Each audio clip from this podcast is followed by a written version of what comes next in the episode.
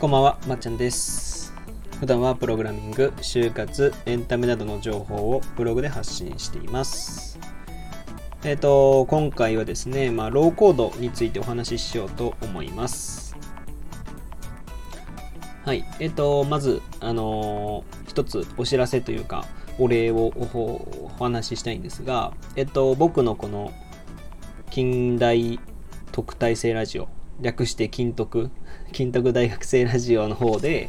えっといいねの数が150いいねを超えたということでツイートさせていただいたんですけどあの本当にありがとうございますということです。もうとってもこう小さいチャンネルだし別にそれほどなんていうのかな。特段こうビジネスに超強いわけでもないしえーなんかプログラミングについてむっちゃ喋ってるわけでもないんですけど割とこうパラパラいろんな話をしてるとは思うんですがまあねいろんな方々がこうなんだろう生放送とかライブ配信で伸びている中僕はまあこういう感じで収録をコツコツ積み上げていってるっていう感じなんでまあこういう感じは僕もブログもブログでもそんな感じでコツコツやっているのでまあこんな感じでね僕み僕の人生というか僕の作るっていう感じ僕のなんていうのかな普段の流れなのでこの感じでいきたいと思います。で皆様こういいねをしてこれまでねしてくださった方にありがとうございますということをお話ししたいと思います。それでですね、まあ、本題なんですけど今日はまあのローコードについてじゃあノーコードについてお話ししたいと思います。あのーもうね、すごい話題なんですよ、ノーコードって。皆さん知ってますかね？あのーまあ、特にエンジニアの界隈ですね。ウェブエンジニアとかの界隈では、インフルエンサーの界隈とかでは、すごいこのノーコードについてお話しされてるんですよ。これからノーコード来るぜっていう話をたくさんしています。で、あのーノーコードっていうものは何かっていうと、プログラミングのね、こう、コードを書かずに、えっと、ウェブサイトだったり、ホームページだったり、えっと、アプリを作れるっていう、まあ、サービスというかなんですよね。で、いくつか、あのーノーコードのサービスを売りに出している会社がたくさんあって、まだ全部ほとんど、一つを除いてほとんど英語の学習サイトというか、英語のサービスばっかりなので、なかなか普通の方はとっつきにくいと思うんですけど、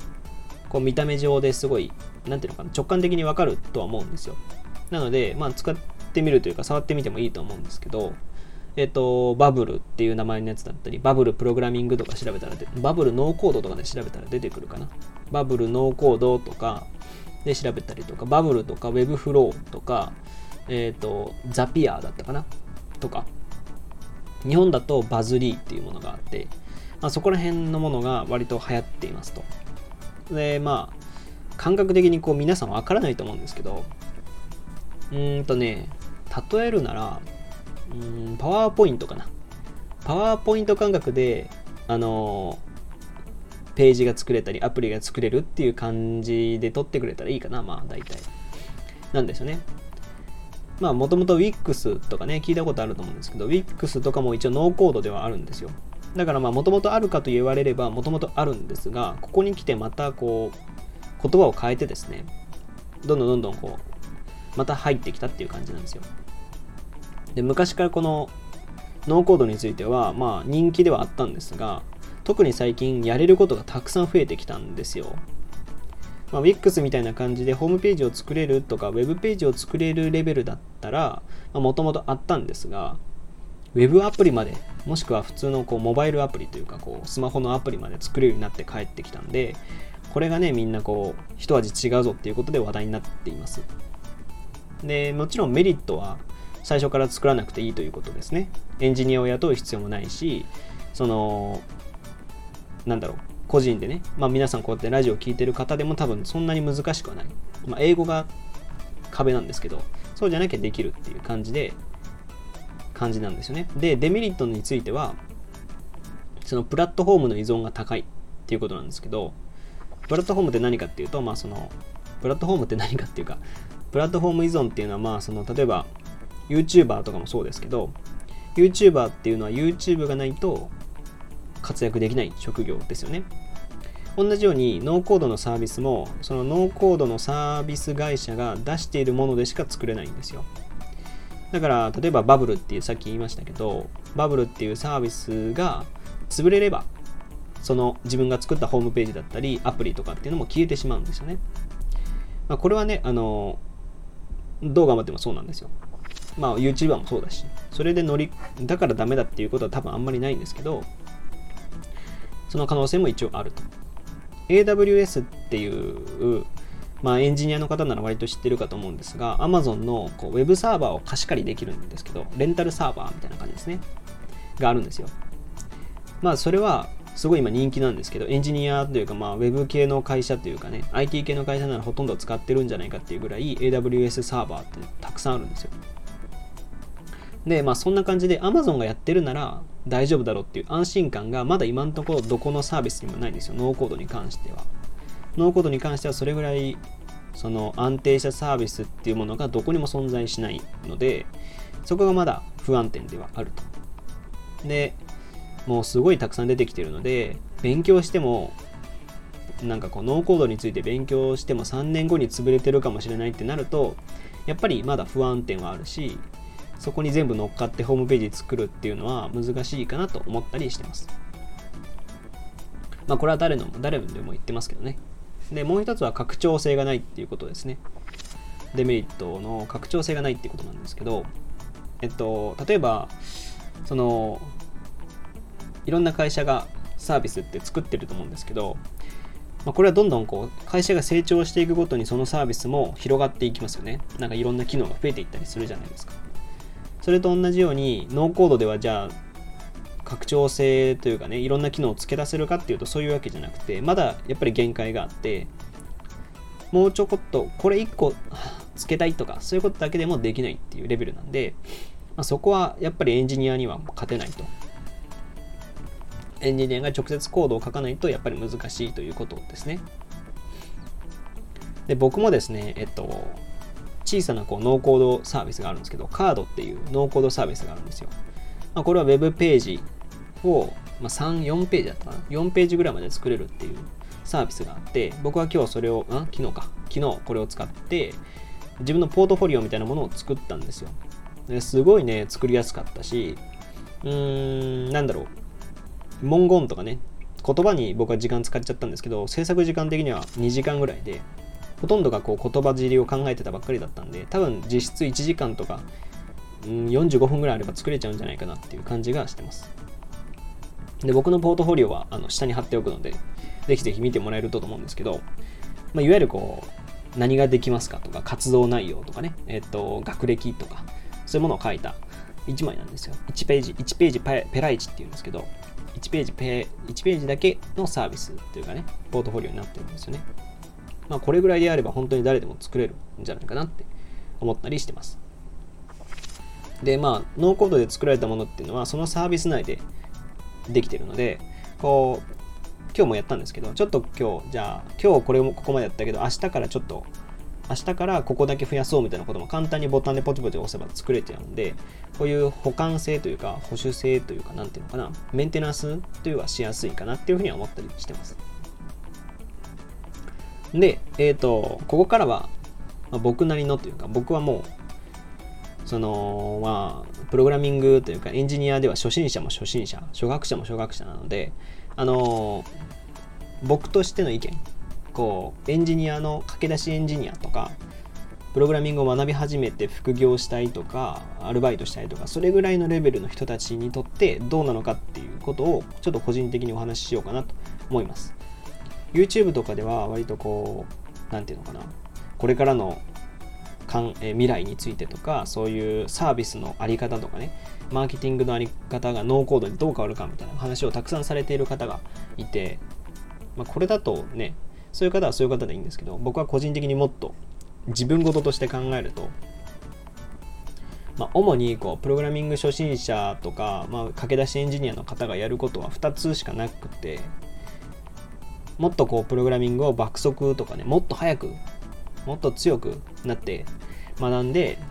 エンジニアとして働くとでむしろこうノーコードを作れるぐらいまで行ってしまうぐらいのレベルでこうプログラミングを学ぶエンジニアとして、うん、強度を増すということですね。このパターンともう一つはノーコードに一点張りするっていうことなんですよ。ノーコードだけでノーコード超勉強してやるっていうね。主にこの2つのパターンがあるかなと思ってるんですが、まあまあ結局のところ一番最初のもうそのプログラミングをもっと勉強するっていうことしかないんですね。まあ一応そのお話しすると、まあ、この Wix とかって聞いたことがある方多いとは思うんですけど、でも実際 Wix を使ってホームページ作ってるとか、そういうことってあんまり少ないんですよ。まあ、そんな感じでこう Wix って認知されてる割に使われていないっていう感じがしてて、まあ、ノーコードについてもやっぱりそういうことになってくるのかなっていう感じがしているんですよね。うん。なんかこうデザインウェブデザインであったりこう機能であったりっていうのやっぱりプロの目線で見てほしいっていうところが出てくるんじゃないかなと思ってます。そのニーズがあるから、まあ、エンジニアとして活躍するっていうのはそんなに簡単そんなに難しいことじゃないしそういうふうには思ってます。でただしそのノーコードっていうものがあるのでそんじゃそこらのね、この、なんだろう、そんじゃそこらの案件が簡単に降ってくる時代ではなくなってくるのかなっていうふうに思ったりするんですよ。Twitter とかでよく、その、案件を獲得しましたみたいな感じでね、あの、友人のサイトを作らせてもらうことになりましたとかね、そういうことでなんか稼いでるっていう方がいらっしゃるんですが、まあ、僕もね、ちょっとやったことあったりするんですけど、こういうレベルはもうなくなってくるのかなっていうふうに思ってます。思ってるんですよ。うん。だからまあ副業とかそういうアルバイトとかのレベルは結構やばくて逆にこう本業としてのエンジニアになりたい人しか難しいっていう。ん？エンジニアとしてなり、エンジニアになるっていう人しか本業でエンジニアみたいな感じでやっていくしかないんですよね。うん。だからまあ副業とかアルバイトでお小遣い稼ぎみたいなレベルだとそのノーコードサービスがあるから君たちはいらないっていうみたいなことになりかねないっていうことですね。うん。まあ、結局ノーコードだろうとその複雑が複雑なプログラムだろうとめんどくさいことはとりあえずエンジニアの方にお任せしますっていう感じでエンジニアには仕事が回ってくるけどその副業とかでやってる人たちみたいな人はちょっととりあえずいいですっていう話になってくるんじゃないかなって思ったりしてます。だからまあ、エンジニアとしてもっと頑張るしかないっていうこと。で、もう一つが、ノーコードに一点張りするっていうことなんですけど、あの、これはもうめちゃくちゃリスクですけど めちゃくちゃリスクなんですけど、なくもないのかなっていうのがあって、そのノーコードを学習に一点張りすると。で、なんでこれができるかっていうと、さっき言った通り、その英語でしか今ほとんどないんですよね。で英語のものを翻訳してそのウェブページを作るとかあブログに載せるとか、えー、もしくはそのノーコード案件だけを受けれる。ノーコードだったらこの人っていうポジションになるか。っていうレベルですね。だからもちろん案件も限定的案件っていうかまあ仕事も限定的になるし一定数の需要だけのためにいるっていう感じになってくるんですよ。まあ、懸念点を言うともちろんさっき言った通りなんですけど誰でもウェブページが作れるみたいなことをその売りにしているノーコードなのでノーコードのプロっていう存在は時代とともに絶対消えるんですよね。とはいえさっきみたいなその英語をブログに書き写すとかそういうなんかこう